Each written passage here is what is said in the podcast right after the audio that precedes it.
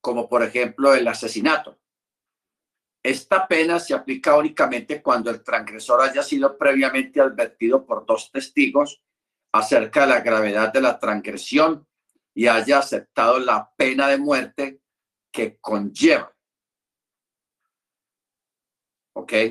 Pena de muerte que conlleva. Ahora, la transgresión a otras prohibiciones que no era eh, pena de muerte, a esto se le llama malcot. Malcot. Entonces tenemos tamé, caret y malcot. ¿Qué es el malcot? El malcot son los azotes. Los azotes, o sea, 40 latigazos exacto, no se podía pasar de 40. Ya cuando se pasaba de 40, ya eso era tortura, ya era injusto, ya era malo. Por eso ustedes recuerdan que Pablo, hablando pues de sus vivencias con el Mesías o por el Mesías, él dice que él a veces cuando los judíos lo querían castigar a él, le aplicaban 40 azotes menos uno. ¿Por qué decía él 40 menos uno? Porque comenzaban a contar y contaban hasta 39, o sea, no llegaban hasta 40 como dice la ley. Entonces, cuando llegaban a 39, volvían a comenzar 1, 2, 3, o sea, para darle más de los 40. Pero contaban hasta 39. De verdad que esa gente era tenaz. Pero bueno. Entonces tenemos tres palabras. Caret, Tamé y Malcot. Caret es corte o decisión. Tamé es impureza. Y Malcot es los latigazos. Cuando una persona era justiciada o era castigada o sentenciada a ser castigado con los latigazos, con un látigo. Bendito sea el nombre del Eterno.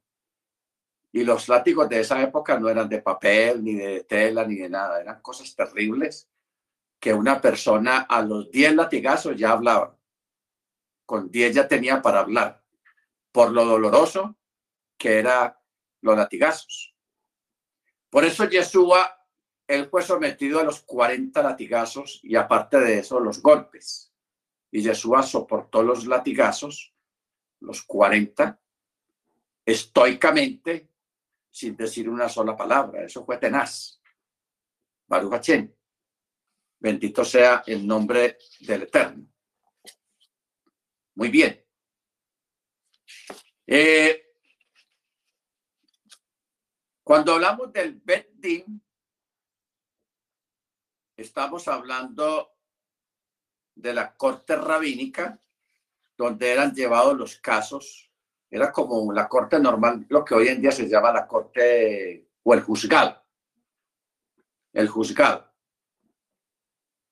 Ahora, la Torá prescribe castigos concretos únicamente por la transgresión de mandamientos prohibitivos. En general, la falta de cumplimiento de un mandamiento prescriptivo o sea, una orden de hacer algo no conlleva un castigo concreto con respecto a la transgresión voluntaria de mandamientos prohibitivos de la Torá. Bueno, vamos a mirar eso porque esto nos va a llevar a una, a una buena discusión. Ustedes saben que la Torá está dividida en dos secciones. Harás y no harás o sea, los mandamientos prohibitivos y los mandamientos mandatorios, llamémoslo así, mandatorios, que técnicamente se les, se les, se les llama los negativos y los positivos. Los negativos es no harás y los positivos es harás. ¿Ok? Pablo y también el mismo Yeshua, hablando sobre estas cosas, ampliaron más la temática y dijeron de que saber hacer el bien y no hacerlo es pecado, es transgresión a la Torá. Ojo con esto. Saber hacer el bien y no hacerlo es una transgresión a la Torá. Entonces, ¿qué categoría eh, caería esta, eh, esta parte? ¿En los no harás o en los harás? Caería en los harás. Porque son los, los mandamientos positivos. Hoy en día, en palabras modernas, se les llama la omisión. La omisión. ¿Qué es la omisión técnicamente? La omisión técnicamente es lo que acabamos de decir, que saber hacer el bien y no hacerlo ya es transgresión a la Torah. Pero también la omisión es cuando usted ve algo que debe ser denunciado o ve algo que debe de hacerse y no se hace. Eso se llama omisión. Por ejemplo, Hoy en día legalmente, si usted va en su carro o en su moto y usted atropella a una persona accidentalmente por lo que haya sido, usted no puede irse de la escena, usted tiene que ayudar a la persona que aportió. Ayudar, así sea llamando a la ambulancia o, bajándose. ¿Qué le pasó? ¿Está bien? Y, y, estando pendiente del asunto, porque hay otras personas que se paniquean, les da pánico, les da miedo y se vuelan. Entonces, así el accidente haya sido sin intención del conductor, pero el solo, el solo hecho de haber huido de la escena del accidente ya es una transgresión de la ley. Ya cometió un delito. Se llama delito de omisión, de no ayudar a la persona. ¿Ok? Entonces, por eso eh, porque muchas de las personas que huyen de un lugar de, de un accidente, muchas veces huyen por dos razones. Primera, porque de pronto no tienen los papeles al día. Le falta la registración, le falta el seguro obligatorio, eh, tiene alguna cosa vencida del carro, algo. Entonces la persona le da miedo de que llegue la ley y, aparte de que lo van a, le van a acomodar la, lo del accidente, también le van a poner una multa muy grande por, por no tener todos los papeles en, en orden. Que la persona se baja. Y lo otro es porque hay personas que no tienen control, no tienen dominio propio y se paniquean. Les da un miedo tenaz. Entonces, ese miedo eh, los, los contriñe, los, los, los lleva a huir del lugar. Entonces, eso ya es un delito, la omisión, no quedarse a ayudar a la persona. ¿Ok? Entonces, si usted tiene todos sus papeles en orden, en regla, y usted tiene un accidente, usted no tiene por qué huir de miedo, no, no le dé miedo, quédese ahí, ayude a la persona, sea misericordioso, y ayude a la persona que, que está afectada y espere que llegue el tránsito, que llegue la policía y todo se va a arreglar, pero no tenga miedo. Por eso eh, lo importante de, de, de, tener todo en orden. Es muy importante uno, en este caso, pues andar ordenadamente como manda la palabra, para no caer en este tipo de situaciones de tener que huir de un lugar por puro miedo, porque no está bien no está bien. ¿Ok? Baruch Ahora, hay una, al menos aquí en Colombia y en Estados Unidos, hay una, una palabra, un delito que se llama conspiración.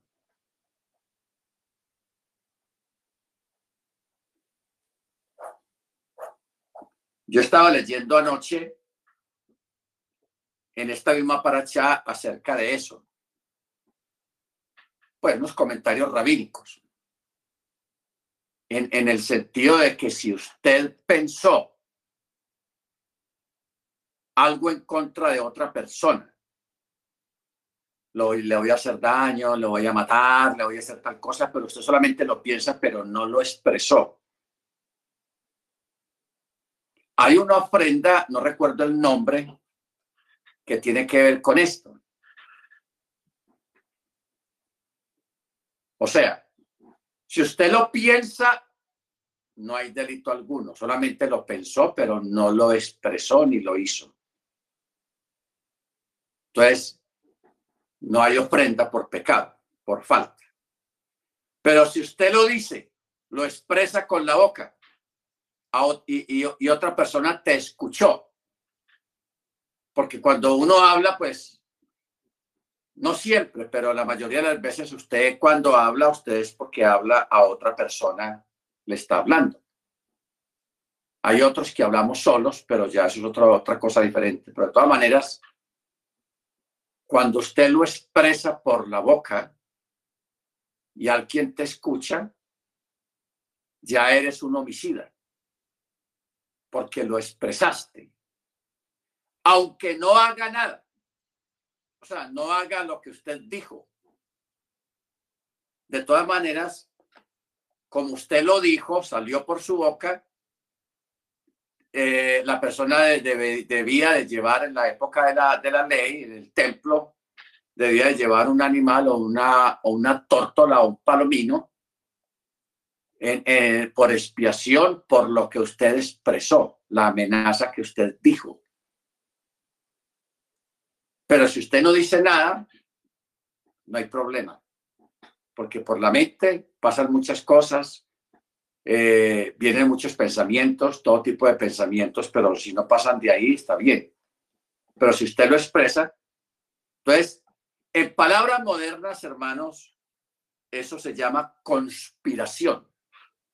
Conspirar. Y la conspiración en la Torah sí es un delito, aunque no se haga nada. Supongamos que usted eh, hable con otra persona y usted le dice, ve, vamos a, robarle a fulano de tal, hacerle un robo.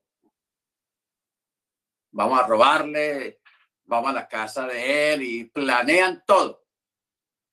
Pero a lo último, uno de los dos dice, no, yo ya no voy a ir por allá, no hagamos nada, qué pesar. No, no, ya no hagamos nada. Y no hicieron nada. Y no pasó nada. Pero ante la Torah, ante el Eterno, conspiraron, aunque no llegaron a consumar el hecho, pero sí conspiraron y eso exige una remisión. Eh, esas dos personas tenían que ir al templo y llevar un animal para eh, espiar la falta de haber conspirado. ¿Ok? Bendito sea el nombre del Eterno. Entonces, eh, por ejemplo, en Estados Unidos, la conspiración a veces paga más tiempo, o sea, es más punible que aquel que conspiró y cometió el delito efectivamente. Supongamos, una persona planea un robo y lo llevan a cabo, hicieron el robo.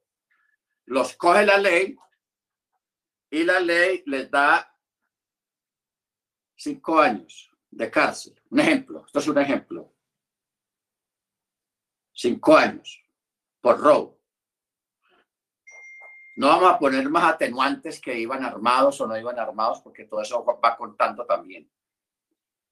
Cinco años por a, a efecto. Si estas personas planearon el robo, pero no lo llevaron a cabo, por ejemplo, en Estados Unidos, le dan siete años.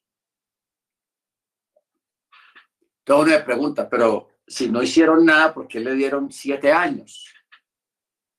Siendo que aquellos, aquellos que sí lo hicieron les van a dar cinco años. ¿Por qué les dan más? La conspiración. Ok, conspirar.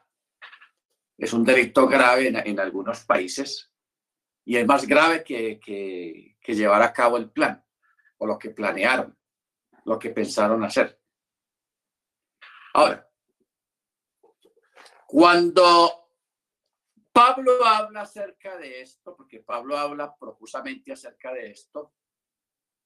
Él dice de que primero viene la idea en la mente.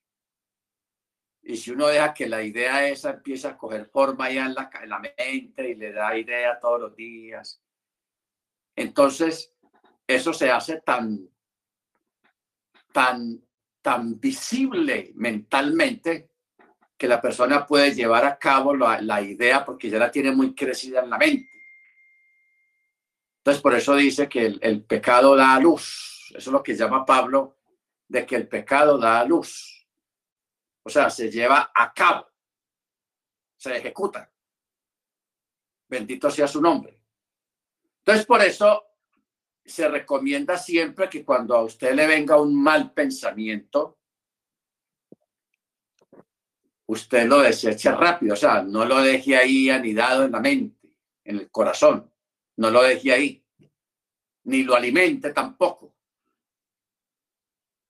sino páselo, lo que pase y no va a pasar nada. Pero si usted lo deja en la mente anidado ahí, va cogiendo forma y dele y dele, llega el momento de que usted ya tiene que hacer eso que usted estaba pensando porque hay una presión ya en la mente, en el corazón.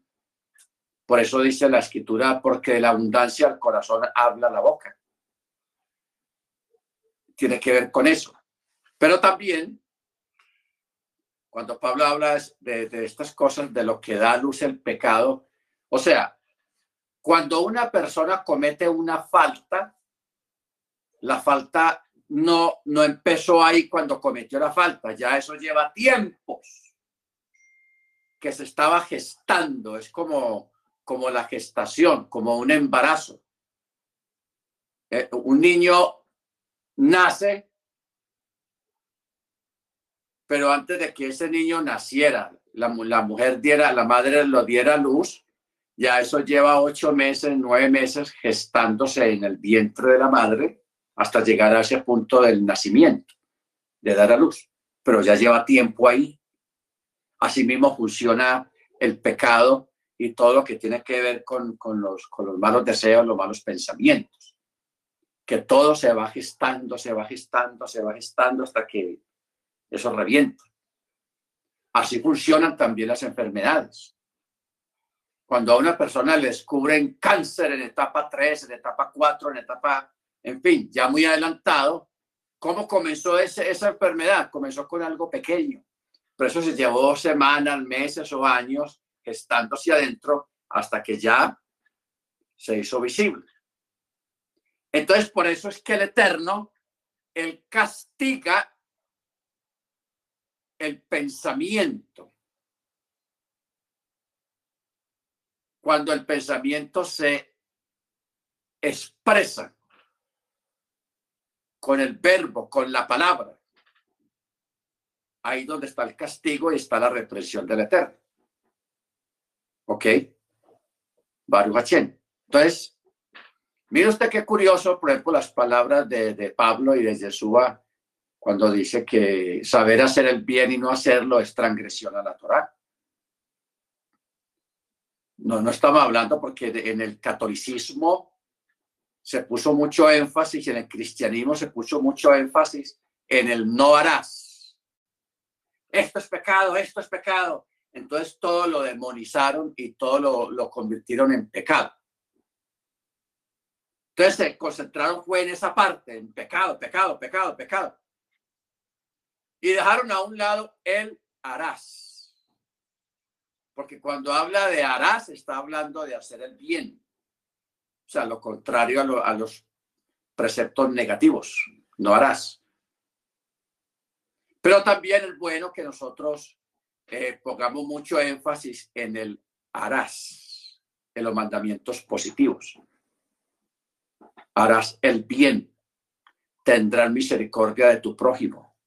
Todos esos detalles. ¿Ok? Todos esos detalles. Entonces, es interesante esto, hermanos, que nosotros pues eh, tengamos una mente de Torah. Por eso en, Israel, en las escuelas, en las yeshivas, en las yeshivot, se acostumbra mucho que a los niños,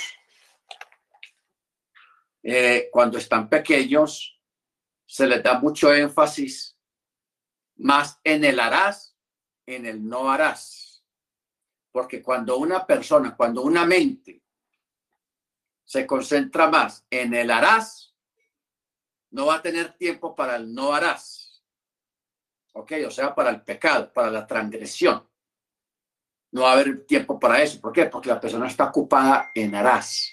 O sea, en el bien, en lo bueno. Entonces, ¿qué ocurre? De que se establece una didáctica en la Yesibot Perdón un momento más.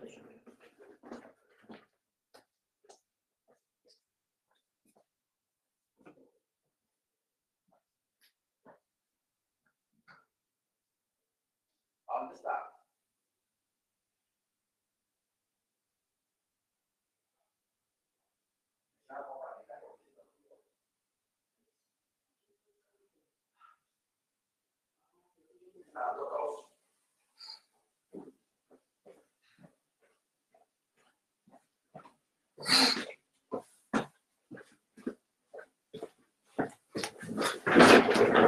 Ok, perdón, es que se me olvidó traer el lejay. Bueno, entonces, ¿qué hacen en, en, en esta yesibot?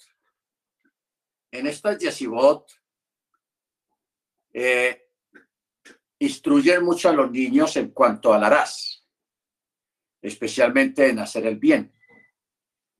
Entonces, ellos crearon una técnica muy buena de que ellos eh, les inculcan mucho en que cada día deben de cumplir un mandamiento o dos mandamientos de harás. ¿Ok? que porque eso es una forma de, de, ganar puntos delante del Eterno, etcétera, etcétera, de la sedacá, de la misericordia. Ok, pero mire usted, mire usted lo, lo, tremendo de esto. Un niño sale de la, de la Yesibot, si le tocó estudiar en la mañana, ellos salen en la tarde afuera y como ellos tienen aquí claro, bueno, hoy tengo que guardar dos mandamientos de harás de harás. Entonces ellos están mirando a ver a quién le hacen un favor, a quién le hacen un bien, a quién le dan una acá, a quién, en fin, buscando hacer algo bueno que honre la Torah y que honre al Altísimo. Entonces, esta técnica, hermano, funciona muy bien. ¿Por qué? Porque cuando una persona se enfoca más en el harás, el bien y la misericordia, no va a estar como tan, tan tentado al no harás, porque está ocupado en el harás. ¿No entendemos? Usted haga la forma de practicar esta parte y usted va a ver que usted no va a tener que luchar contra sus propias pasiones, contra sus propias bajas cualidades o sus propias debilidades, porque es que a veces nos, nos, nos concentramos tanto en, en el no harás, hermanos, que uno está luchando con eso por nada. Pero si nos dedicáramos más al harás, al hacer el bien, hombre, no va a haber tiempo para el no harás, no va a haber tiempo para el pecado, para la transgresión. ¿Por qué? Porque estamos ocupados en hacer el bien.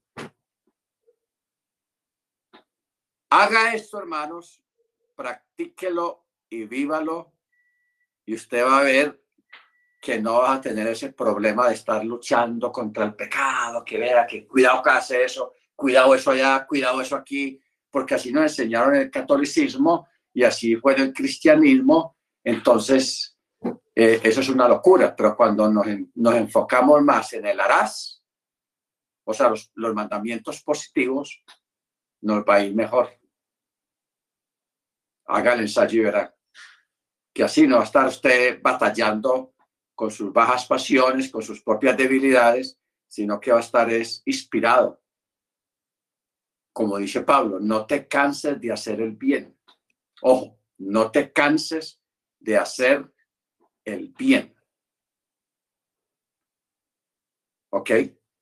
No te canses de hacer el bien. Porque es que tanto empeño en, las prohibiciones, eso esclaviza a la gente de verdad. Esclaviza a la gente. Entonces, pensemos algo. Si hoy en día toda la gente se enfocara en esto, en el harás, este mundo sería una maravilla. ¿Por qué? Porque todos estaríamos enfocados en, en el harás, o sea, en hacer el bien. En hacer el bien, porque es que la gente a veces ve la Torah como algo esclavizante. Es que ve, aquí uno tiene que estar pendiente de esto, que, que no haga aquí, que no haga allá. Y hay gente que vive de eso viven pendientes de que, de, que para criticar, para juzgar a las personas que no, que, que, que, están como, como desobedeciendo, que están como quebrantando la Torá, y, se enfocan tanto en eso que se vuelve una guerra y un chismorreo y, una, y una falta realmente a la Torá. ¿Por qué? Porque la gente está pendiente de lo que hacen los demás, especialmente lo malo que hacen los demás, porque las, las cosas malas como que brillan más que las buenas. ¿Por qué brillan más las cosas malas que las buenas en la gente? Porque la gente está pendiente y se ha enfocado en eso. Pero cuando hace, cuando alguien hace el bien, ¿qué pasa? Mucha gente de pronto no lo nota. No lo nota, porque si, por ejemplo, eh, hay un anciano en una avenida grande y los carros no lo dejan pasar porque van muy rápido y viene una persona y le hace el favor de, de, parar el tráfico y, ayuda a la persona a pasar. Esto es un bien, pero eso no se nota. Pero si alguien se pasa una luz roja, eh, alguien se pasa una luz roja, hay un accidente o, alguien comete una infracción de tránsito, eh, eso inmediatamente eso se nota y la gente habla de eso, pero lo otro no habla mucho. Ahora, nosotros, hermanos, no debemos de, poner como mucho énfasis en si nos ven o no nos ven. Porque es que hay personas que, que dependen mucho de la aprobación de los demás. Nosotros debemos de procurar no depender tanto de la aprobación. Eso es para los niños, porque los niños sí necesitan la aprobación de los adultos. Pero nosotros, como dice Pablo, ya, no somos niños en nuestra forma de pensar. ¿Ok? Ya, no somos niños, somos adultos y como tales debemos de, priorizar en, el aspecto de hacer el bien. No olvide esta palabra. No os canséis de hacer el bien porque hacer el bien también tiene sus tropiezos, tiene sus desengaños, tiene muchas cosas malucas, pero no, no se cansen, no nos cansemos de hacer el bien, porque en su debido momento recibiremos la recompensa de parte del Eterno. O sea, cuando usted haga el bien, hágalo como para el Eterno, no para la persona que le está haciendo el bien. Porque la persona más adelante te puede defraudar, te puede quedar mal, se puede levantar contra usted y eso te va a causar un dolor. Pero si usted hace el bien como para el eterno, así la persona haga lo que haga, se levante en contra suya más adelante, a usted eso no le va a afectar. ¿Por qué? Porque el bien que tú hiciste, lo hiciste para él, como para el eterno. Si nosotros aprendemos a vivir de esa manera, hermanos, no vamos a vivir peleando con la gente, ni amargados, ni tristes, ni aburridos, que, ni decepcionados, ni de nada, porque eso es duro. Las decepciones no son buenas. Bendito sea el nombre del Eterno. Yo a veces pienso, hermanos, y yo estaba hablando estos días con una hermana acerca del tema, en el sentido de que Yeshua, cuando él llama a los apóstoles, a los discípulos, él sabía con qué le iban a salir a él más adelante. Él sabía cuando escogió a Judas, él sabía que Judas lo iba a vender, a cambiar, a traicionar por 30 piezas de plata. Un dineral, pero lo iba a traicionar. Jesús sabía que Pedro lo iba a negar tres veces. Él sabía eso. Y sabía que los otros discípulos, entre ellos algunos hermanos carnales de él, también lo iban a dejar solo, lo iban a abandonar. Mas, sin embargo, él sabiendo todo eso, él se enfocó a lo que vino. Por eso es que ese texto de Juan, capítulo 1, es muy profundo. Es muy profundo. Esto está en Juan 1.11. Dice, a lo suyo vino y los suyos no le recibieron, de una. A lo suyo vino. Yo, recuerdo que antiguamente, como uno se acostumbra a leer a la carrera, yo pensaba que decía, a los suyos vino y los suyos no lo recibieron. Pero así no dice el texto. El texto dice, a lo suyo vino, o sea, a, a, fungir como cordero de Elohim que quita el pecado del mundo, y los suyos no le recibieron. O sea, si alguien podía estar decepcionado de todo el mundo, Yeshua. Porque él de la gente, cuando él vino acá, él no, no encontró nada bueno aquí en la gente. Nada bueno. Por eso cuando él escribió en la antigüedad, por cuanto todos pecaron, todos están destituidos de la gloria de Dios. Justo no hay ni uno. Cuando él mandó a escribir eso es porque él sabía quién realmente es el ser humano. Y si alguien cuando él vino debió estar decepcionado con los seres humanos, Jesús, hermanos. Porque de verdad, él no se cansó de hacer el bien, porque eh, los que han estado enfermos o los que hemos tenido algún accidente o hemos estado enfermos por alguna enfermedad, sabemos lo que es lidiar con una enfermedad, con un dolor, con una afección. Nosotros sabemos qué es eso. Y que venga Jesús, hermanos, y nos libre de esa enfermedad, nos sane. Hombre, es una cosa excepcional, algo maravilloso, estar uno libre de una enfermedad.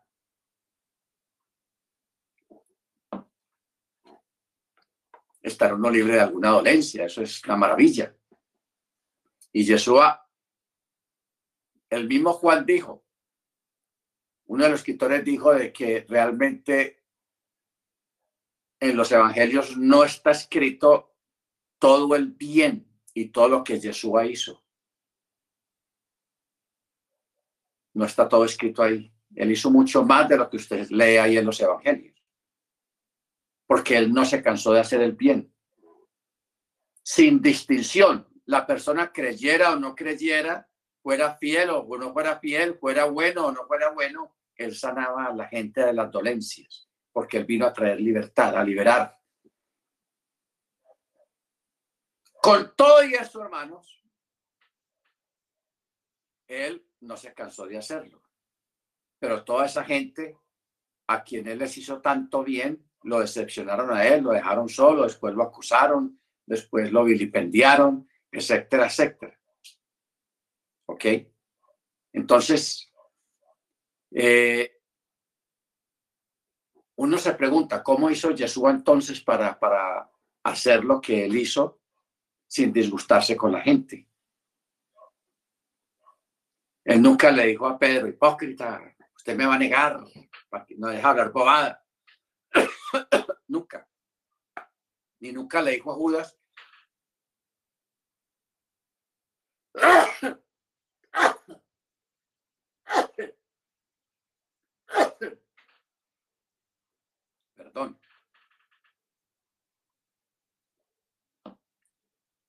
Ni nunca le dijo a Judas traicionero, hipócrita.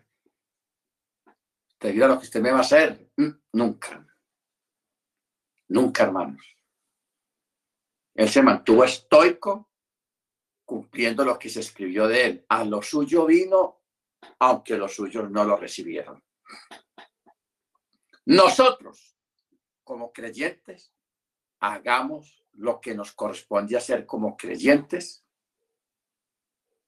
y no pensemos más de ahí, ni pasemos más de ahí. ¿Ok? Por eso, hermanos, no te canses de hacer el bien. Así te defrauden, así te queden mal. No se canse. Siga haciéndolo. Que ahí es donde está la verdadera grandeza de un creyente del Eterno. ¿Ok? Bendito sea su nombre. Muy bien. Verso 6. Ya llevamos casi una hora y apenas llevamos seis versículos y son cinco capítulos. Bueno, desollará la ofrenda de ascensión y las cortará según sus cortes.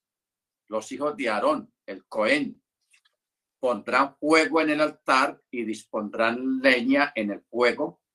Los hijos de Aarón, los Coanim, dispondrán los cortes, la cabeza y las partes cebosas, o sea, de grasa, sobre la leña que está en el fuego que está sobre el altar. Lavará sus entrañas y sus patas con agua, y el Cohen hará que todo ello arda en humareda en el altar.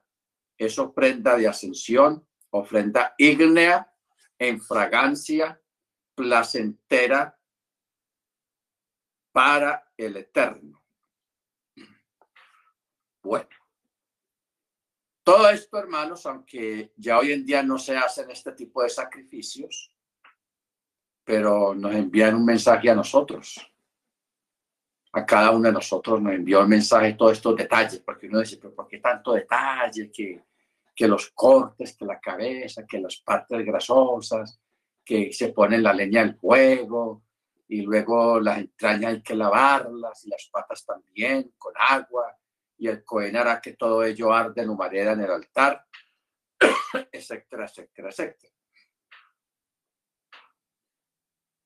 Nosotros, hermanos, como creyentes, también hemos sido llamados a vivir y a sobrellevar también las mismas cargas que llevó Yeshua. Por eso recordemos ese texto que Yeshua, que Pablo habla cuando hablando de, del animal de Azazel, que era llevado al desierto, entonces Pablo hace una analogía de eso y dice, así como Azazel es llevado fuera, así como Yeshua fue llevado fuera así también nosotros salgamos a dónde? Afuera y llevemos el vituperio del Mesías sobre nosotros. O sea, el vituperio, o sea, las maldiciones, los denuestos, todo lo malo que a él le hicieron, también nos lo van a hacer a nosotros. Entonces, que nosotros también salgamos, no empecemos a quejarnos. Porque así como Yeshua sufrió lo que sufrió siendo justo y siendo bueno y siendo perfecto, así nosotros también, siendo creyentes, santificados por la sangre del Mesías, llenos del Ruach HaKodesh, también estemos dispuestos a salir afuera a llevar el vituperio del Mesías también sobre nosotros y sobrellevarlo con paciencia. Amén. Por eso es que cuando leemos acá, verso 8, los hijos de Aarón, los Coanim, dispondrán los cortes, dispondrán los cortes, la cabeza, las partes cebosas, o sea, con mucha grasa, sobre la leña que está en el fuego que está sobre el altar. Luego dice, y lavarás las entrañas y sus patas con agua. ¿Qué tienen que ver las entrañas y qué tienen que ver las patas? Entonces, que la entraña es lo que típicamente se dice el tripero, las tripas. Y las patas debían de ser lavadas aparte. Entonces, todo esto, hermanos, tiene que ver en la parte nuestra de que nosotros, siendo pecadores, siendo malos, siendo seres humanos, eh, también participamos de la santificación, porque es que yo a veces pienso cómo hace el Rúa para posarse sobre nosotros, siendo nosotros seres humanos, que tenemos nuestros procesos biológicos, a veces nada buenos, ni muy agradables, mas sin embargo el Rúa está en nosotros. Pero a través de la purificación y de la santificación, acuerda que purificación y santificación no es lo mismo. La purificación se realiza con agua limpia y la santificación es el acto de obedecer la Torah, obedecer mandamiento, porque la persona que obedece mandamiento es santificado. Por eso la oración de los, de los judíos siempre. Gracias te doy, oh eterno, porque nos santificas con tus mandamientos. La santificación no viene a través de orar mucho, de hacer muchos ayunes, muchas vigilias y, y no, eso no es santificación. La santificación procede en una persona es a través de la obediencia a la Torá. Cuando una persona obedece mandamiento, practica mandamiento y vive el mandamiento, esa persona se está, está siendo santificada. Pero cuando hablamos de purificación, ya estamos hablando del agua. Estamos hablando del tevilá porque esta semana unas personas eh, me preguntaban acerca del Tevilá para las fiestas. Si es necesario, hermano, es necesario de verdad hacer Tevilá. Yo les dije, claro, no es necesario, el mandamiento. ¿Por qué? Porque, primero, porque está escrito en la palabra que para participar de la, de la, al menos de la fiesta de Pexa, hay que estar purificado y santificado.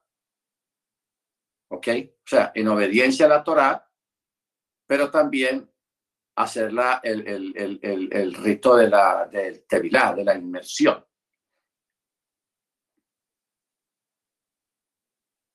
Entonces, ahí sí vamos a, a entender esta parte del verso 9. Lavará sus entrañas y sus patas con agua. ¿Ok? Con agua. Y no era que, que, las entrañas y las patas las iban a comer los sacerdotes, no. Nada más para llevarlo allá al altar y quemarlo, juntamente con, con, con el resto del cuerpo. Simplemente que lo que son las entrañas y las patas tenían que ser lavadas aparte del resto del cuerpo. Porque ahí no dice que la cabeza, las partes cebosas tenían que ser lavadas, no. El animal se sacrifica, se le saca la sangre, la sangre es perdida sobre el altar, luego la cabeza se echaba al fuego, las partes cebosas se echaban al fuego, pero con las entrañas y las patas del animal si tenían que ser lavadas antes de echarlas al fuego. Ojo con eso, antes de echarlas al fuego. Que eso es tipo del tevilá para participar de las fiestas del Eterno. Y también el tevilá es necesario para participar de un cambio de estatus ¿Qué quiere decir esto del cambio de estatus? De que, por ejemplo, cuando una pareja se va a casar bajo la, la, la deben de hacer tevilá. ¿Por qué? Porque van a hacer un cambio de estatus. Delante del Eterno. También cuando una persona, no siempre, pero cuando una persona va a hacer un viaje, se va a establecer en otro país, va a ser un viaje largo para establecerse en otro país extranjero, también la persona eh, hacía tevilá o hace tevilá. ¿Por qué? Porque está cambiando de estatus. En este caso, llamémoslo estatus migratorio. Va a ir de una nación a otra nación, de un país a otro país. Hay un cambio de estatus. Entonces, para la persona participar y vivir ese cambio de estatus, ya lo hace, eh, en este caso, purificado. Hay personas, no es obligatorio, sino que es algo voluntario, pero hay personas en el judaísmo ortodoxo que ellos todos los viernes antes del Shabbat hacen tevilá para participar del Shabbat. No es mandamiento ni es obligatorio, pero el que lo hace, bien hace también. Hacer tevilá para, para el, el Shabbat. Bendito su nombre. ¿Ok? Muy bien, sigamos. Verso 10, este, este fue el texto que leímos ahora hace un rato. Dice, y si su ofrenda es de ovinos, de ovejas o de cabras en ofrenda de ascensión, deberá ofrecer un macho sin defecto. Lo degollará en el lado norte del altar, delante del Eterno. Sabe raro, sí. Eh, delante del Eterno y los hijos de Aarón, los Coanim, arrojarán su sangre sobre el altar alrededor. Él lo cortará en pedazos su cabeza y partes cebosas y el Cohen los dispondrá sobre la leña que está en el fuego de la, sobre el altar. Lavará sus entrañas y sus patas con agua y el Cohen traerá todo y hará que arda en humareda sobre el altar. Es ofrenda de ascensión, ofrenda ígnea en, fragancia placentera al Eterno. Esta la ofrenda, esta, este tipo de ofrenda no era ofrenda por el pecado, sino ofrenda de ascensión, por un motivo que no es pecado. ¿Ok?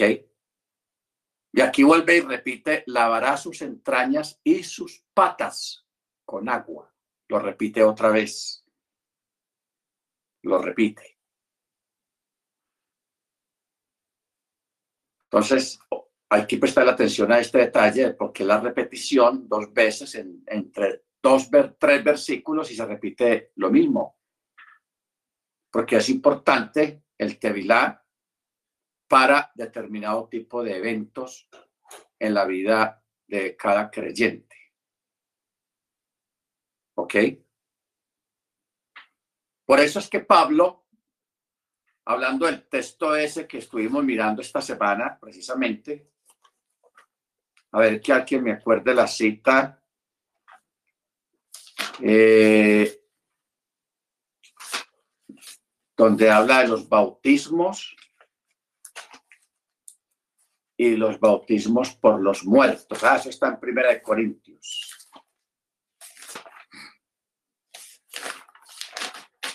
Primera de Corintios 15, 29, Moré.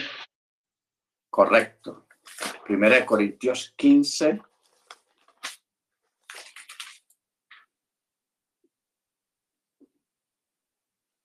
Eh,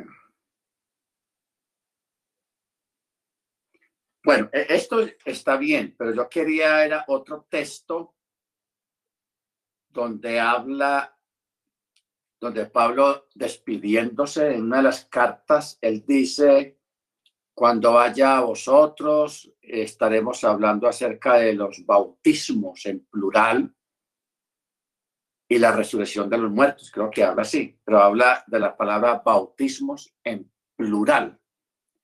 Porque ustedes saben que el catolicismo creó un solo bautismo nomás, que ya con ese bautismo ya quedamos despachados, ya somos santos. ¿Ok?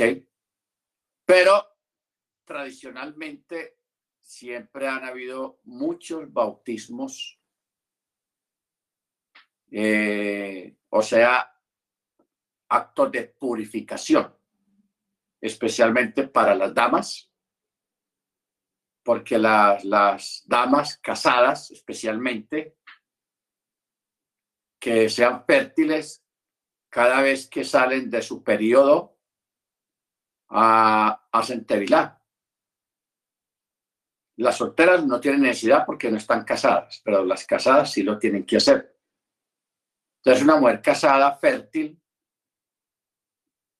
nada más 12 veces al año, pues hace su tevilá después de que ha salido de su periodo.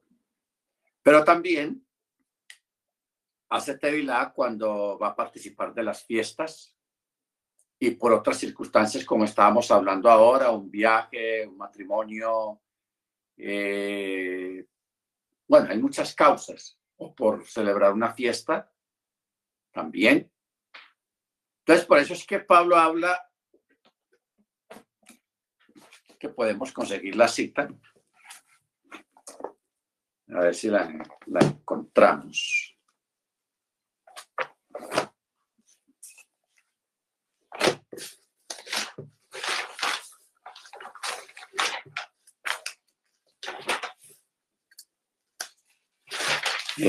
está en...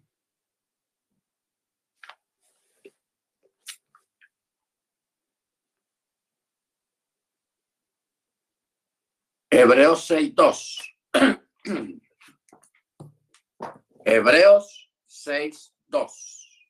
Vamos a mirarlo.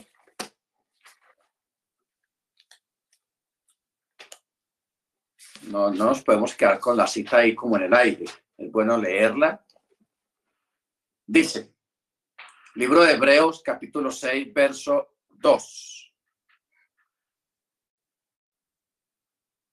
Pero empecemos con el verso 1. Dice, por tanto, dejando los principios elementales, o sea, la parte básica de la Torá, de la palabra del Mesías, avancemos a la perfección no echando otra vez el fundamento del arrepentimiento de obras muertas y de fe en Elohim, de la doctrina de bautismos, de la imposición de las manos, de la resurrección de los muertos y del juicio eterno. Y esto haremos si lo permite el Eterno. ¿Ok? Entonces aquí tenemos cuatro doctrinas. La doctrina de los tevilot, los las inmersiones. La doctrina de la imposición de las manos.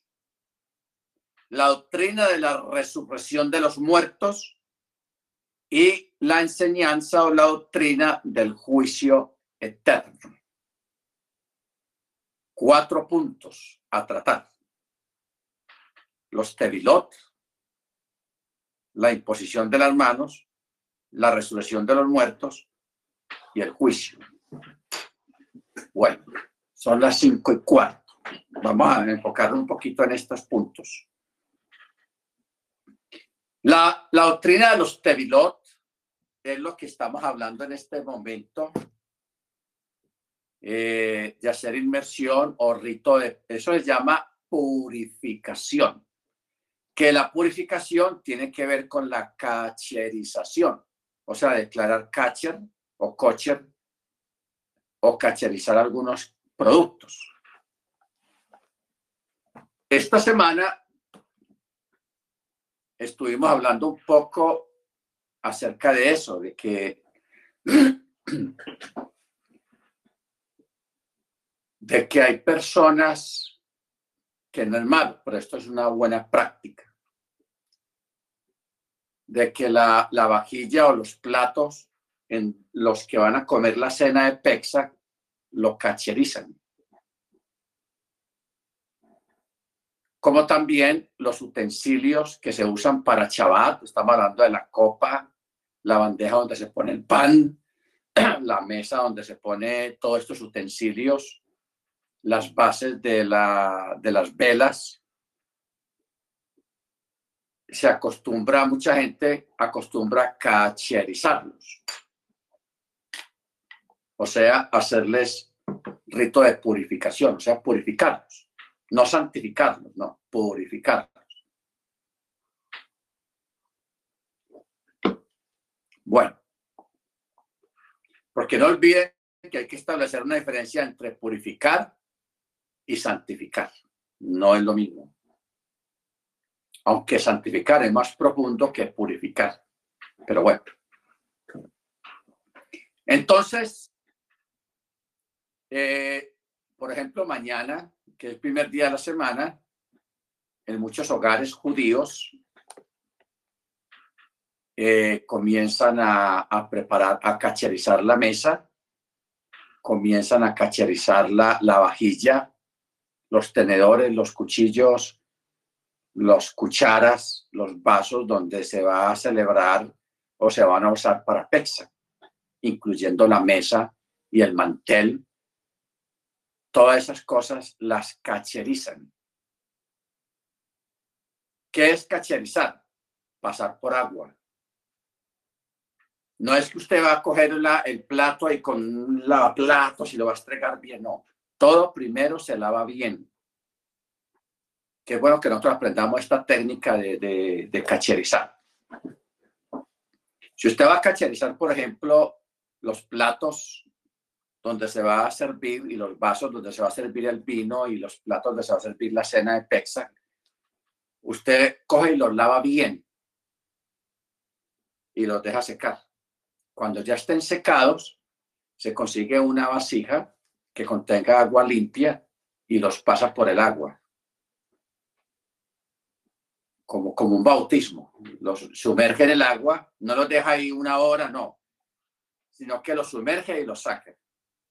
Y los pone aparte a que se sequen solos.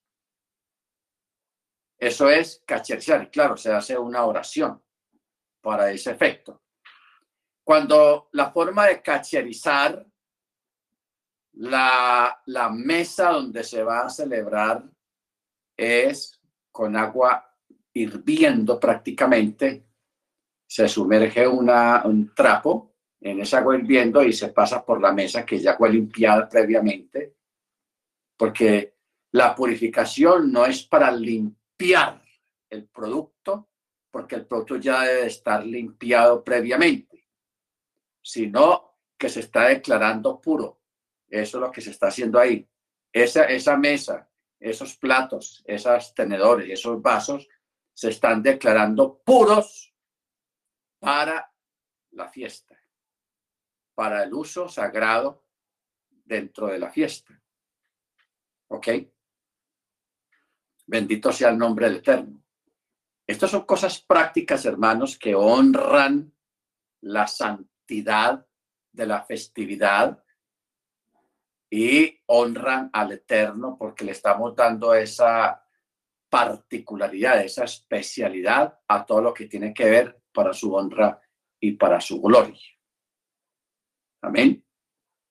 Entonces, eso es lo que Pablo está mencionando acá. Lo que pasa es que no hubo un escrito posterior acerca de qué fue lo que enseñó Pablo o el escritor a los hebreos acerca de la doctrina de los bautismos, de la imposición de las manos, de la resurrección de los muertos y del juicio eterno. Respecto a estos detalles, a estas cuatro enseñanzas.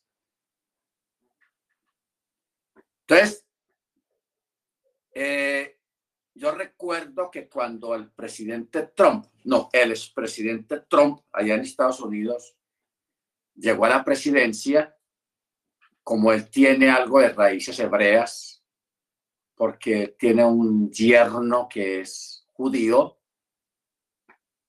y posiblemente él también sea de ascendencia judía, pero no es que sea muy practicante. Pero una de las cosas que sí hizo fue que él mandó cacherizar la cocina de la Casa Blanca, porque la Casa Blanca tiene una cocina gigantesca, muy buena, y él contrató un rabino especializado en catcher, en coche, y la mandó cacherizar. O sea, purificar la cocina de la Casa Blanca. Bendito sea el nombre del Eterno.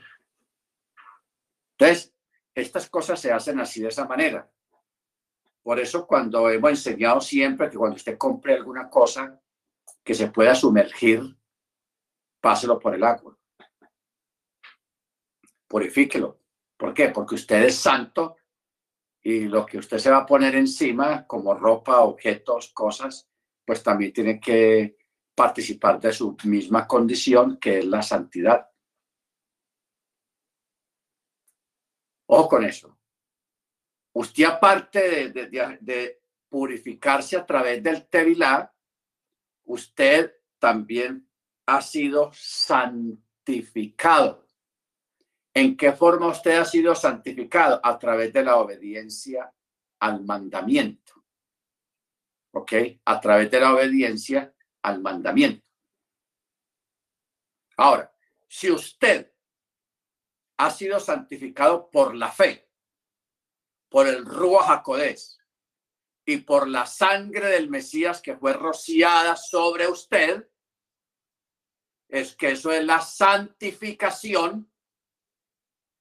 Entonces, lógicamente, todo lo que usted se ponga encima y lo que usted tenga en su casa tiene que ser purificado para honrar lo que usted es.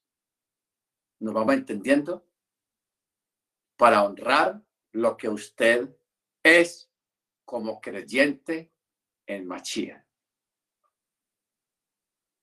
Entonces, es importante, hermanos, prestar atención a estos detalles, porque a veces uno no le presta atención a estos detalles y llevamos una vida desordenada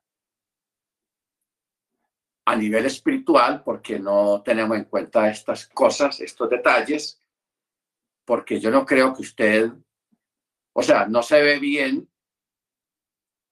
que usted eh, venga siendo usted una persona santificada. Venga un amigo suyo o alguien que es un homosexual, que es un travesti, que le quiera regalar a usted una camisa fina, una camisa bonita que usa ese travesti, o esa persona que anda en cosas inmundas, y que usted se la ponga muerto de la risa. ¿Cómo se ve eso? Que alguien diga, eh, fulano de tal tiene la camisa del tipo aquel, o el fulano de tal que es tal y tal cosa. Eso no queda bien. Y Pablo habla acerca de eso, de este tipo de personajes, cuando dice que ni aún la ropa que ellos tienen la toquen siquiera. Bueno, pero a ver si me ayuda a conseguir ese texto. porque hay un texto que habla de eso. Y eso hay que prestarle atención porque, hermano, nosotros tenemos que honrar lo que somos. Honrar lo que somos. Por eso nosotros no participamos de cantinas, ni de borracheras, ni de fiestas mundanas, porque somos santos porque ¿cómo se ve usted? Que usted se siente al lado de, donde hay unos amigos suyos, primos o hermanos, lo que sea, y que esta persona estén ahí armando un pucho de marihuana y armándolo y, fumen al lado suyo y que, usted incluso también, también le, le, pasan a usted el tabaco ese y usted también se lo fuma. ¿Cómo se ve eso? Eso es un desorden. Eso es un acto impúdico, un acto indecoroso, un acto que realmente no honra la Torah. No honra lo que somos. No honra lo que usted es como creyente. Ahora, esto nos lleva necesariamente al segundo punto de esta, de esta expresión del libro de los Hebreos, donde habla de la imposición de las manos. Te recuerdan que ahí mismo en la Torá, cuando habla acerca de los sacrificios, o sea, de la transmisión, la transmisión.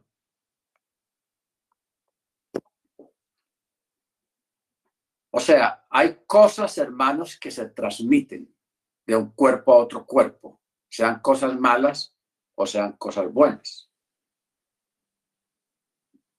Por eso, cuando un pecador iba al templo con su animal para, para expiación por el pecado, el sacerdote ponía la mano del pecador sobre la mano de la, de la oveja. Un ejemplo que sea una oveja. Pone la mano sobre la cabeza de la oveja. Luego el sacerdote ponía la mano de él sobre la mano del pecador y hacía una oración. ¿Qué está pasando ahí cuando el pecador pone la mano sobre la cabeza del animal? Le está transmitiendo su culpa, el pecado. Su culpa, se la está transmitiendo al animal. El sacerdote, en el acto de poner la mano sobre el pecador, la mano del pecador, que está sobre la cabeza del animal, el sacerdote está ratificando por su autoridad y por su investidura, está confirmando y ratificando la transmisión de, la culpa sobre el animal. Por eso el animal es declarado culpable y muere en sustitución del pecador. Mire usted lo grave que es el pecado. Entonces el animal va y lo sacrifican y el pecador queda absuelto ¿Por qué? Porque el animal llevó su culpa, pagó la culpa por él, por el pecado. El pecador va y se va para su casa tranquilo. Entonces ahí hubo un acto de transmisión. Ok. Cuando se va a transmitir o se va a ungir a una persona, también hay imposición de las manos. Por eso eh, la la imposición de las manos a nivel de, de, exaltar a una persona para un cargo o para el sacerdocio en aquella época, el sacerdote o el sumo sacerdote ponía la mano sobre el sacerdote, primeramente lo, ungía, le derramaba aceite, tipificando la unción del espíritu, y luego ponía la mano sobre él, sobre la persona, ungiéndolo, recibiendo la unción literal sobre esa persona. Pero esa persona para recibir esa unción es porque lo merece, porque fue escogido para ese ministerio, etcétera, etcétera, etcétera. También se usa la imposición de las manos para orar por un enfermo. Para orar por un enfermo. ¿Qué tenía que ver?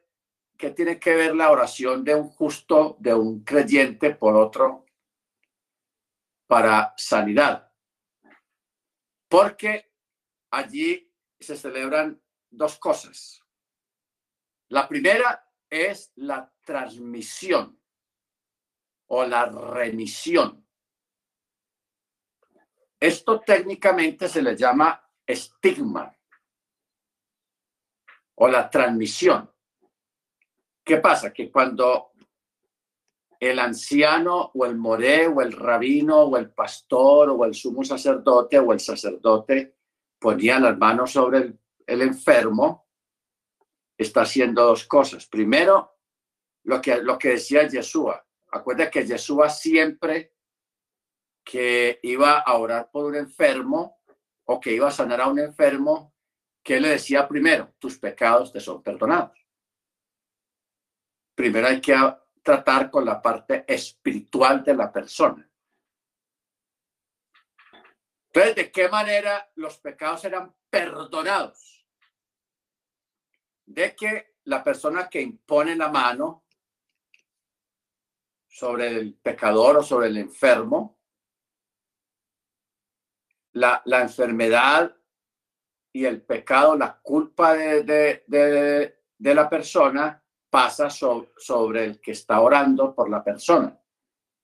Pero como la persona está en un estado de santificación, el pecado, la culpa llega sobre el orador y se deshace. No se asienta sobre la persona, sino que se deshace de la persona en la persona, porque la persona tiene esa capacidad por su estado espiritual que tiene o la autoridad que tiene. Pero ¿qué pasa cuando pasa lo que Pablo advierte cuando dice de que no imponga las manos con ligereza? O sea, cualquiera. Venga, yo lo por usted y le pone la mano encima, eso no está bien. ¿Por qué? Primeramente porque la persona tiene que estar preparada espiritualmente para hacer eso, el que lo hace. Y segundo, si es un creyente, puede estar bien, pero si la persona no es creyente, no está en la fe, eso es malo porque la persona puede estar cargado de entidades, de demonios y de cosas, y esas entidades se le van a pasar, como son tan fuertes, y la persona no está obrando bien al estar imponiendo las manos ligeramente, con ligereza, entonces está cometiendo una infracción. Y esa infracción son puertas abiertas, son ventanas abiertas a, las cosas malas, a las cosas oscuras, a los demonios, a los espíritus inmundos. Entonces, se le van a pasar los demonios a la otra persona y la otra persona va a empezar a sentirse mal, se va a volver un pecador, se va, en fin, se va a escuadrar todo espiritualmente por cuanto no está haciendo las cosas en el orden correcto establecido por el Eterno. Porque hay un orden que el Eterno estableció. Bendito su nombre.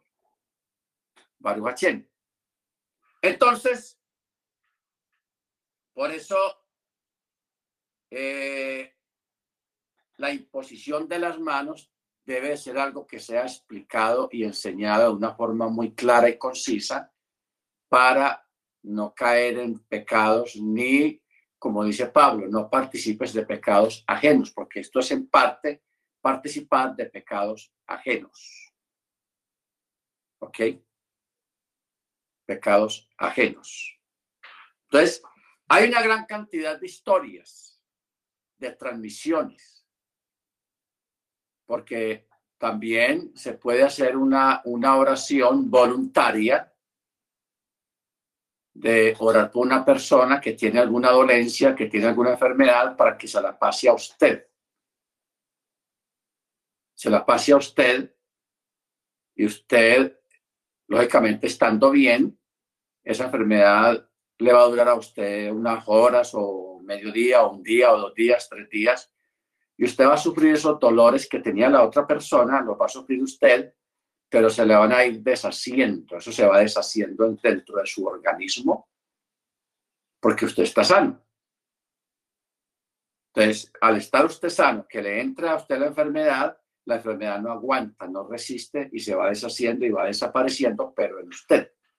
Y la otra persona por la que se oró va a quedar completamente sanada, completamente libre. ¿Ok? Esto allá en el mundo secular se le llama estigma. Pero en la Torá se les llama la transmisión, transmitir o remitir, transmisión o remisión, la remisión. Por eso, toda la explicación aquí en, esta paracha acerca de los animales, cómo se lleva y cómo se hacen los cortes, eh, todos esos detalles, eso tiene un sentido para nosotros en este tiempo, porque nosotros estamos identificados aquí en, todos estos detalles que hay acá en esta paracha. ¿Ok? Bendito sea el nombre del Eterno. Ahora,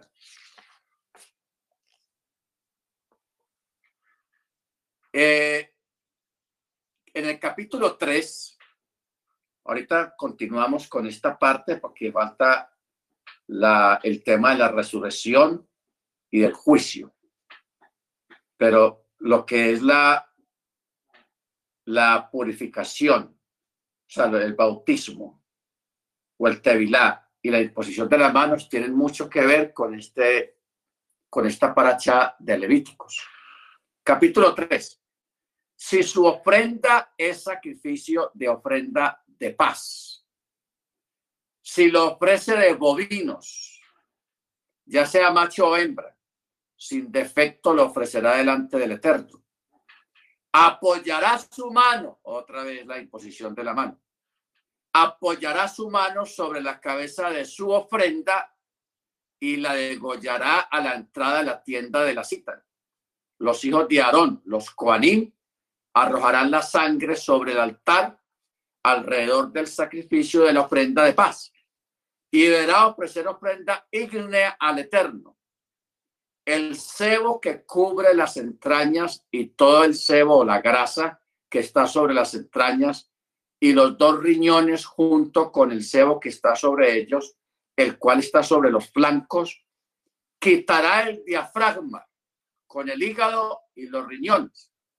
Los hijos de Aarón lo harán arder en humareda sobre el altar, además de la ofrenda de ascensión que está sobre la leña, que está en el fuego, es ofrenda ígnea en fragancia placentera al Eterno.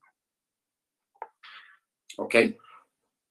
Esto es cuando se está refiriendo a una ofrenda de paz, ofrenda de chalón, o sea, de alegría. Ahora, en el verso 6 dice, si su ofrenda al Eterno es un sacrificio de ofrendas de paz, dio vinos, macho o hembra, sin defecto lo ofrecerá. Si ofrece como ofrenda suya una oveja, la traerá delante del Eterno. Apoyará su mano sobre la cabeza de su ofrenda y la degollará delante de la tienda de la cita, y los hijos de Aarón arrojarán su sangre sobre el altar alrededor del sacrificio de la ofrenda de paz ofrecerá en ofrenda ígnea al Eterno lo mejor de él, el rabo entero, quitándolo arriba de los riñones y el sebo que recubre las entrañas y todo el sebo que está sobre las entrañas.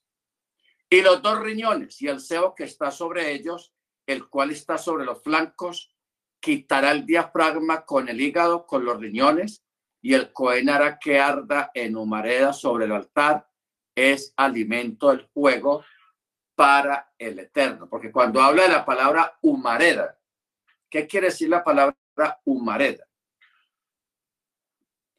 Ustedes notan que está hablando del sebo o la grasa que cubre el diafragma, los riñones y los... ¿Cómo es que se dice?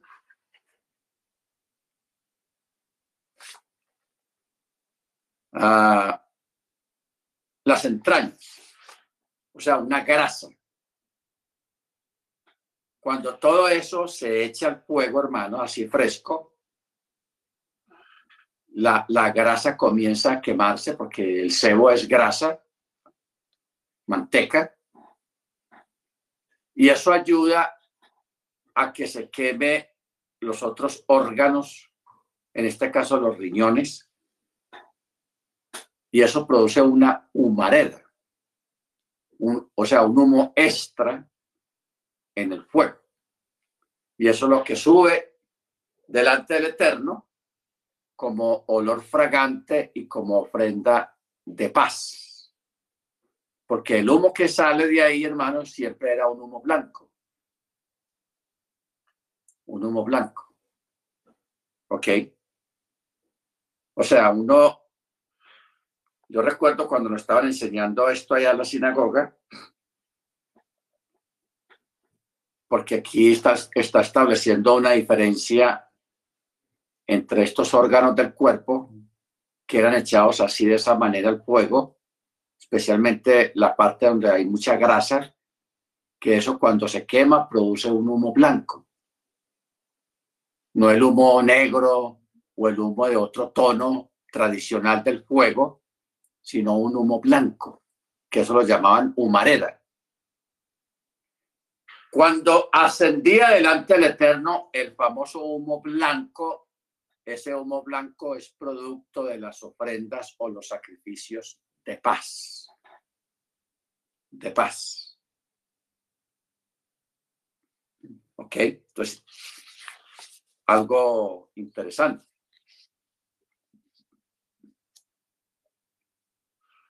Entonces, por eso, eh, en el capítulo 3, verso 16, mire cómo dice, El Cohen hará que ardan en humareda sobre el altar. Es alimento del fuego. En fragancia placentera, todo el cebo es para el eterno. Es estatuto perpetuo para sus generaciones en todos sus lugares de residencia. No comerán ningún cebo y ninguna sangre. Ninguna sangre. Ahora, capítulo 4. El Eterno habla a para decir, habla a los hijos de Israel para decir, cuando una persona por error cometa un pecado de entre todos los mandamientos del Eterno que no deben hacerse, o sea, los negativos, y él haya cometido uno de ellos, si el Cohen ungido fue el que pecó, acarreando culpa sobre el pueblo por el pecado que cometió, deberá de ofrecer al Eterno un novillo de las reses sin defecto en ofrenda de pecado. Y deberá llevar el novillo a la entrada de la tienda de la cita delante del Eterno y apoyará su mano sobre la cabeza del novillo y degollará el novillo delante del Eterno. El Cohen ungido tomará de la sangre del novillo y la llevará a la tienda de la cita, y el Cohen mojará su dedo en la sangre y rociará algo de la sangre siete veces delante del Eterno hacia el frente del velo del lugar santo. El Cohen pondrá algo de la sangre sobre los cuernos del altar del saumerio de las especies delante del Eterno, el cual está en la tienda de la cita y toda la sangre del novillo la derramará en la base del altar de la ofrenda de ascensión que está en la entrada de la tienda de la cita. Y quitará de él todo el cebo del novillo de la ofrenda del pecado, el cebo que recubre las entrañas y todo el cebo que está sobre las entrañas y los dos riñones y el cebo que está sobre ellos, el cual está sobre los flancos. Y quitará el diafragma con el hígado y, los, y con los riñones, tal como será quitado del toro del sacrificio de la ofrenda de paz, y el Cohen hará que ardan en humareda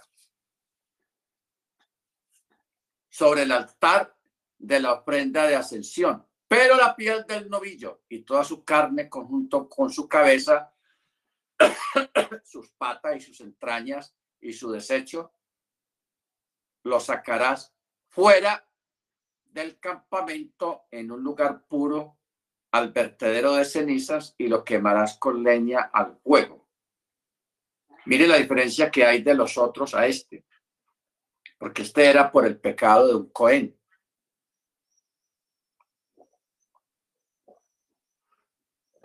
¿Por qué? Porque el Cohen pecaba primeramente contra el cielo y contra el pueblo. Ojo con esto, pecaba contra el cielo y contra el pueblo. Por eso solamente unas partes del animal se quemaban en el altar y lo que era la piel, la carne, la cabeza, las patas, las entrañas, y, su desecho de las entrañas, había que sacarlo a las afueras del campamento a un lugar puro, que era como un vertedero de cenizas, y allí lo quemarán con leña al fuego. En el vertedero de cenizas será quitado. Ahora, puesto que fuera de cualquier ciudad de Israel, había un lugar preparado para recibir las cosas que tenían impureza, para vaciar en él las piedras afectadas por la plaga. Y para servir de cementerio era necesario declarar que este lugar aludido en la frase las afueras del campamento, que también se localizaba fuera de la ciudad y debía de ser un lugar puro. La Torá estipula que fuera de cada ciudad debería de haber dos lugares, uno puro y otro impuro. Al primero eran llevadas las cosas santas en estado de pureza, como el toro de este versículo. Y al segundo eran llevadas las cosas con impureza. Este mismo lugar también servía de cementerio, ya que los cadáveres causan impureza. Bueno, el bueno eh, cavilar un poco sobre estas cosas. Por ejemplo, acordemos lo que acabamos de leer, dos, dos lugares fuera de cada ciudad en Israel. Uno para llevar los desechos puros, pero que aunque eran puros no podían servir para sacrificio en el altar. Y el otro era para los desechos impuros. Que eran que se llevaban sobre los lugares, eh, por ejemplo, las piedras afectadas por la plaga. ¿Cuál es, ¿Qué tipo de plaga? Lepra. Acuérdese que había un tipo de lepra que daba en las casas, como las casas siempre eran de piedra. Y cuando era lepra mala, entonces eh, esas piedras que había que sacar de la casa, o sea, tumbar la casa, Ojo con esto, lo que, lo que vimos ahora de la ropa de, la, de los impíos.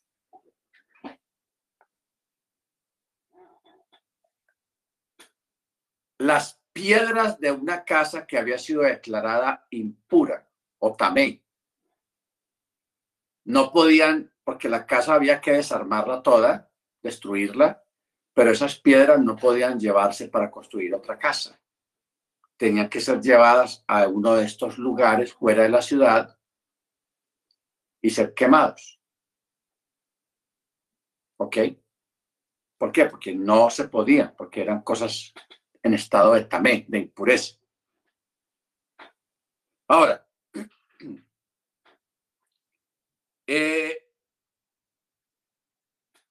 las otras cosas que no eran necesariamente de Saharat, o sea, de lepra, eran llevados al lugar puro y de todas maneras eran quemadas. Por eso es, hermanos, hermano Freddy, ¿encontraste el texto ese que estamos buscando? Moreno.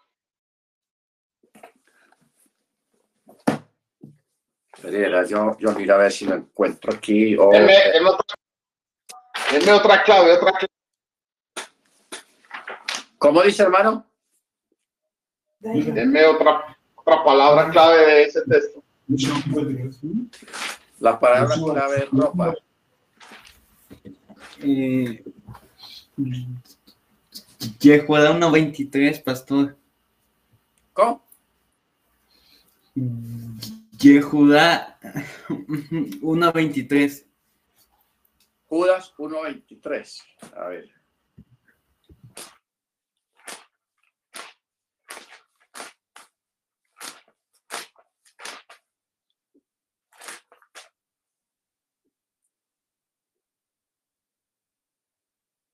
Eso, este es el texto. Gracias, hermano.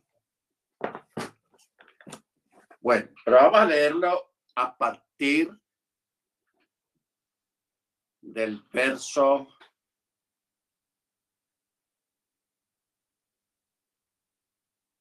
veinte, dice, pero vosotros, oh amados, edificando sobre vuestra santísima fe, orando en el Espíritu, en el Roja Kodesh, conservados en el amor de Yahweh, aguardando la misericordia de Yeshua Hamachía, nuestro Adón, para vida eterna.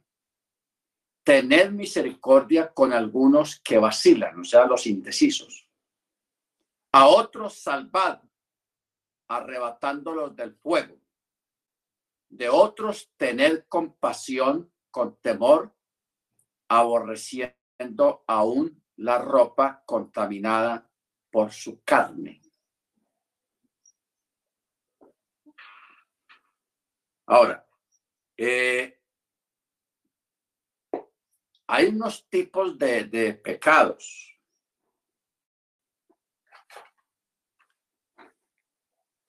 Eso está en Romanos 2.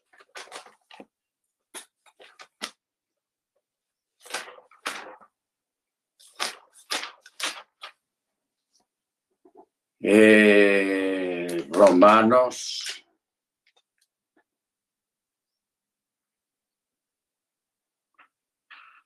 capítulo 1. En Romanos capítulo 1, a partir del verso 18, donde habla de la depravación de la humanidad.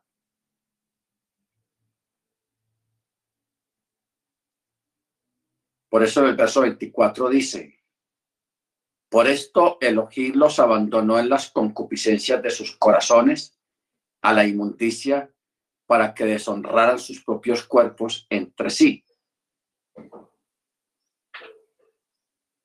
Verso 26 dice, por eso Elohim los abandonó a pasiones vergonzosas, pues aún sus mujeres cambiaron el uso natural por el que es contra naturaleza.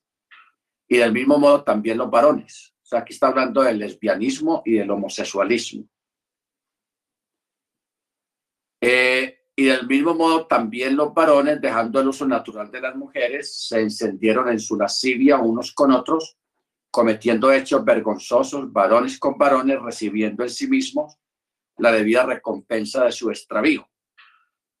Y como no quisieron reconocer a Elohim, Elohim los entregó a una mente reprobada para hacer cosas que no convienen estando atestados de toda injusticia, perversidad, avaricia, maldad, colmados de envidia, homicidio, contienda, engaño y malignidad.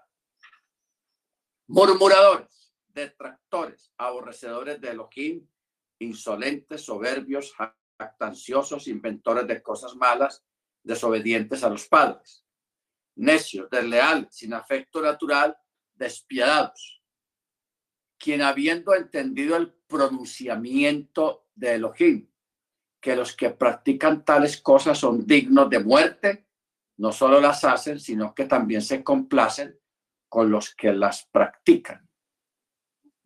Entonces, este texto o esta porción que acabamos de leer aquí en Romanos es un contexto de lo que está aquí en el libro de Judas 1.23, cuando dice, aborreciendo aún la ropa contaminada por su carne. De lo que hablamos ahora. Si nosotros, hermanos, hemos sido santificados por la fe en el Tevilá, por la obediencia al mandamiento y por la llenura del Ruach HaKodesh, nosotros debemos de dar honor a esa santificación, a ese llamamiento, no solamente darle honor internamente, sino también externamente en lo que vestimos, en lo que ponemos sobre nuestro cuerpo, como también en la forma como vestimos. Por eso es que el apóstol Pablo, allá en el libro de Corintios, capítulo 14 y en Timoteo también, donde habla acerca del, pudor y la modestia. De que nosotros, al ser cuerpo del Ruach HaKodesh, del Espíritu Santo, debemos de vestir acorde a la unción y a la santidad que vivimos, cubriendo nuestros cuerpos debidamente, como corresponde a los santos que profesan la piedad. ¿Ok?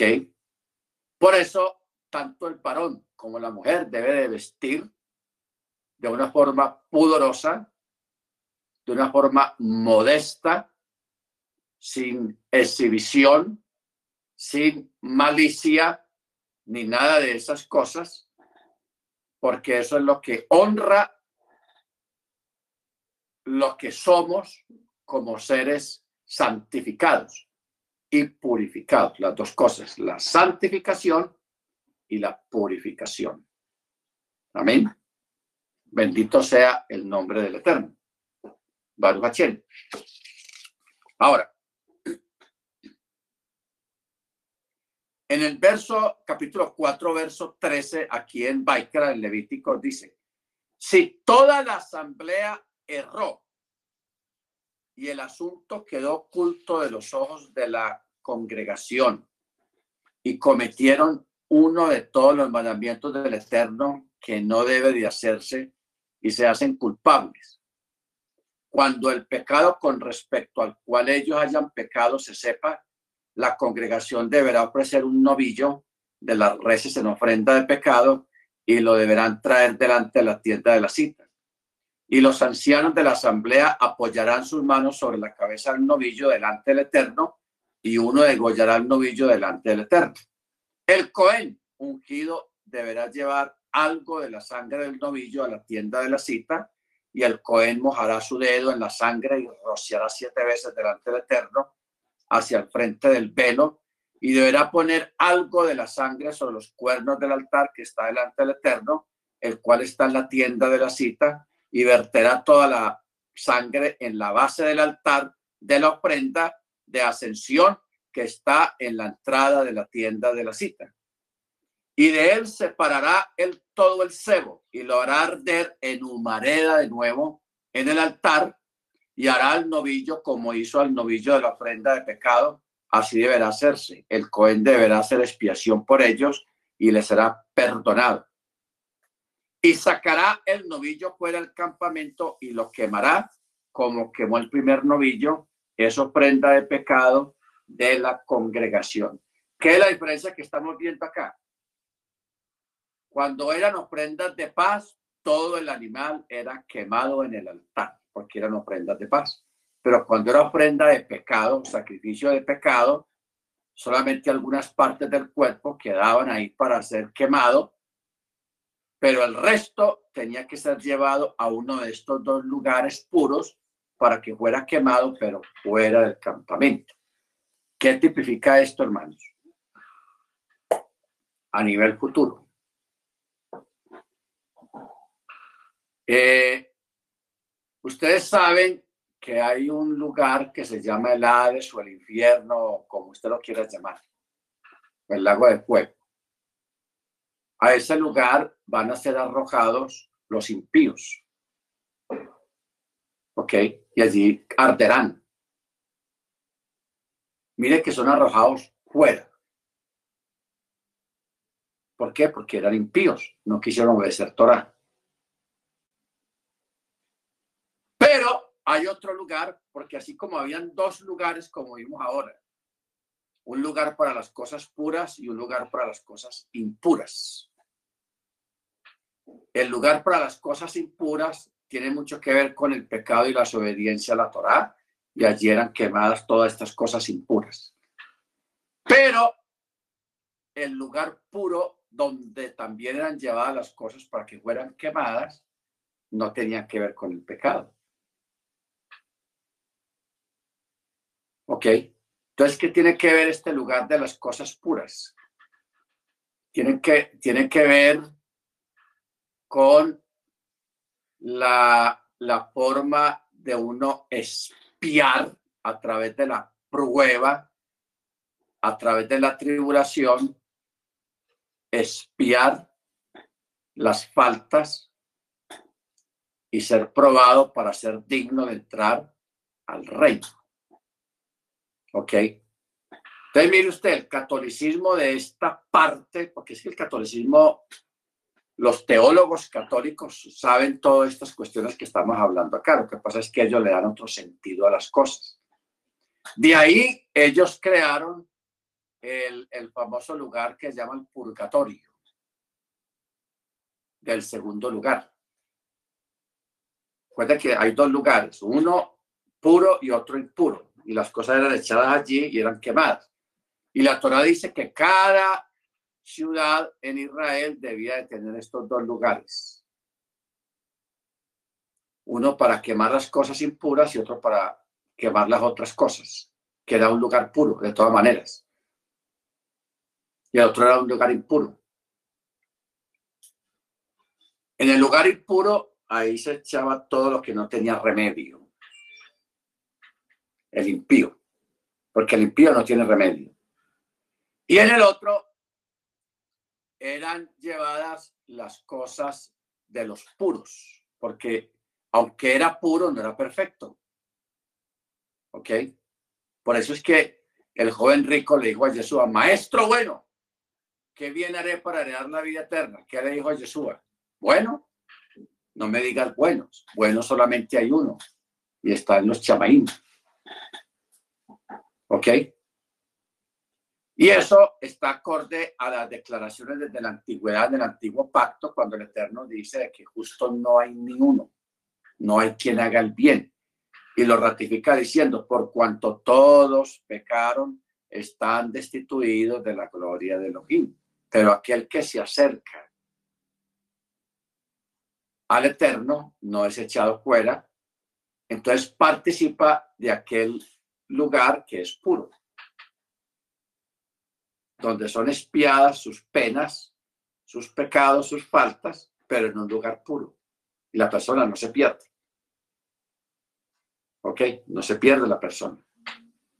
Entonces de ahí el catolicismo y el, y el islam, porque el islam también tiene esta creencia de un lugar que el catolicismo llama el purgatorio.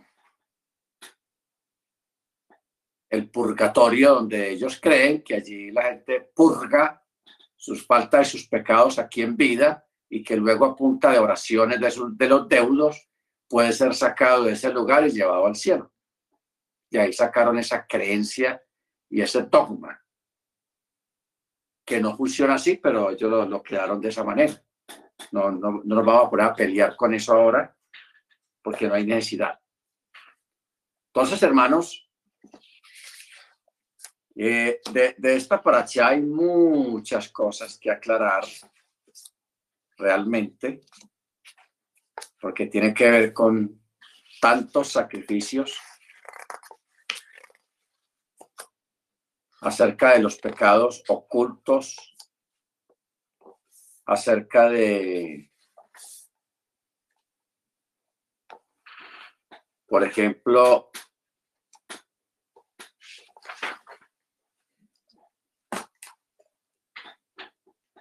mire, por ejemplo, esta lista.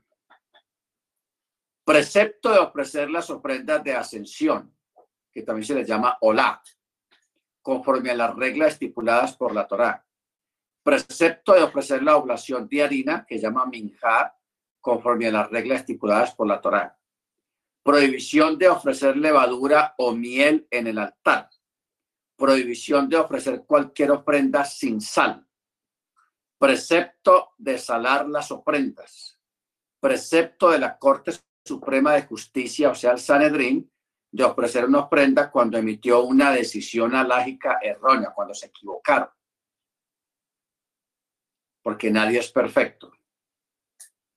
Precepto de ofrecer una ofrenda de pecado, hatat, cuando un individuo comete por error una transgresión que conlleve la pena de caret. Precepto de ser testigo en la corte de justicia. Precepto de ofrecer una ofrenda de valor variable, o sea, corbán le bellored, en ciertos casos específicos. Prohibición de separar completamente la cabeza del ave ofrecida como ofrenda de pecado. Prohibición de poner aceite de oliva en la oblación de harina de un transgresor. Minha Jotet. Prohibición de poner incienso en la oblación de harina de un transgresor. Precepto de pagar el monto principal de su valor más una quinta parte adicional cuando un individuo haya ingerido o utilizado un alimento u otro objeto consagrado. Precepto de ofrecer la ofrenda de culpa en ciertos casos específicos de transgresión dudosa. Precepto de ofrecer la ofrenda de culpa en ciertos casos específicos de transgresión segura. Primero, transgresión dudosa y aquí es transgresión segura. La primera es Acham Talui y la segunda es Acham Badai, segura. Y precepto de regresar lo robado. No quedarse con, la, con lo robado, sino regresarlo. ¿Ok? Bendito sea el nombre del Eterno. Entonces, es importante, hermanos, todas estas recomendaciones para hoy en día por parte de nosotros en el sentido de, de mantener la santidad con altura y tener cuidado de lo que recibimos de otros y de quién lo recibimos. Amén. Bendito sea el nombre del Eterno. Bendito sea su nombre. Bueno, vamos a prepararnos para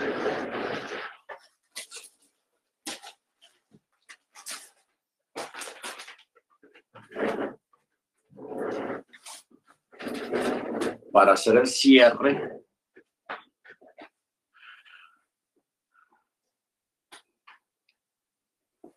Ah,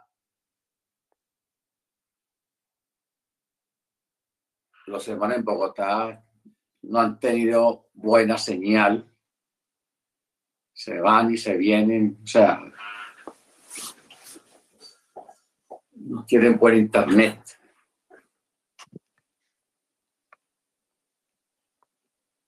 Entonces, vamos a pedirle a los hermanos allá donde está la hermana Luz Marina, que hay bastanticos ahí, para que preparen el chema. ¿Sí, hermanos? Tan amable. El hermano Maicon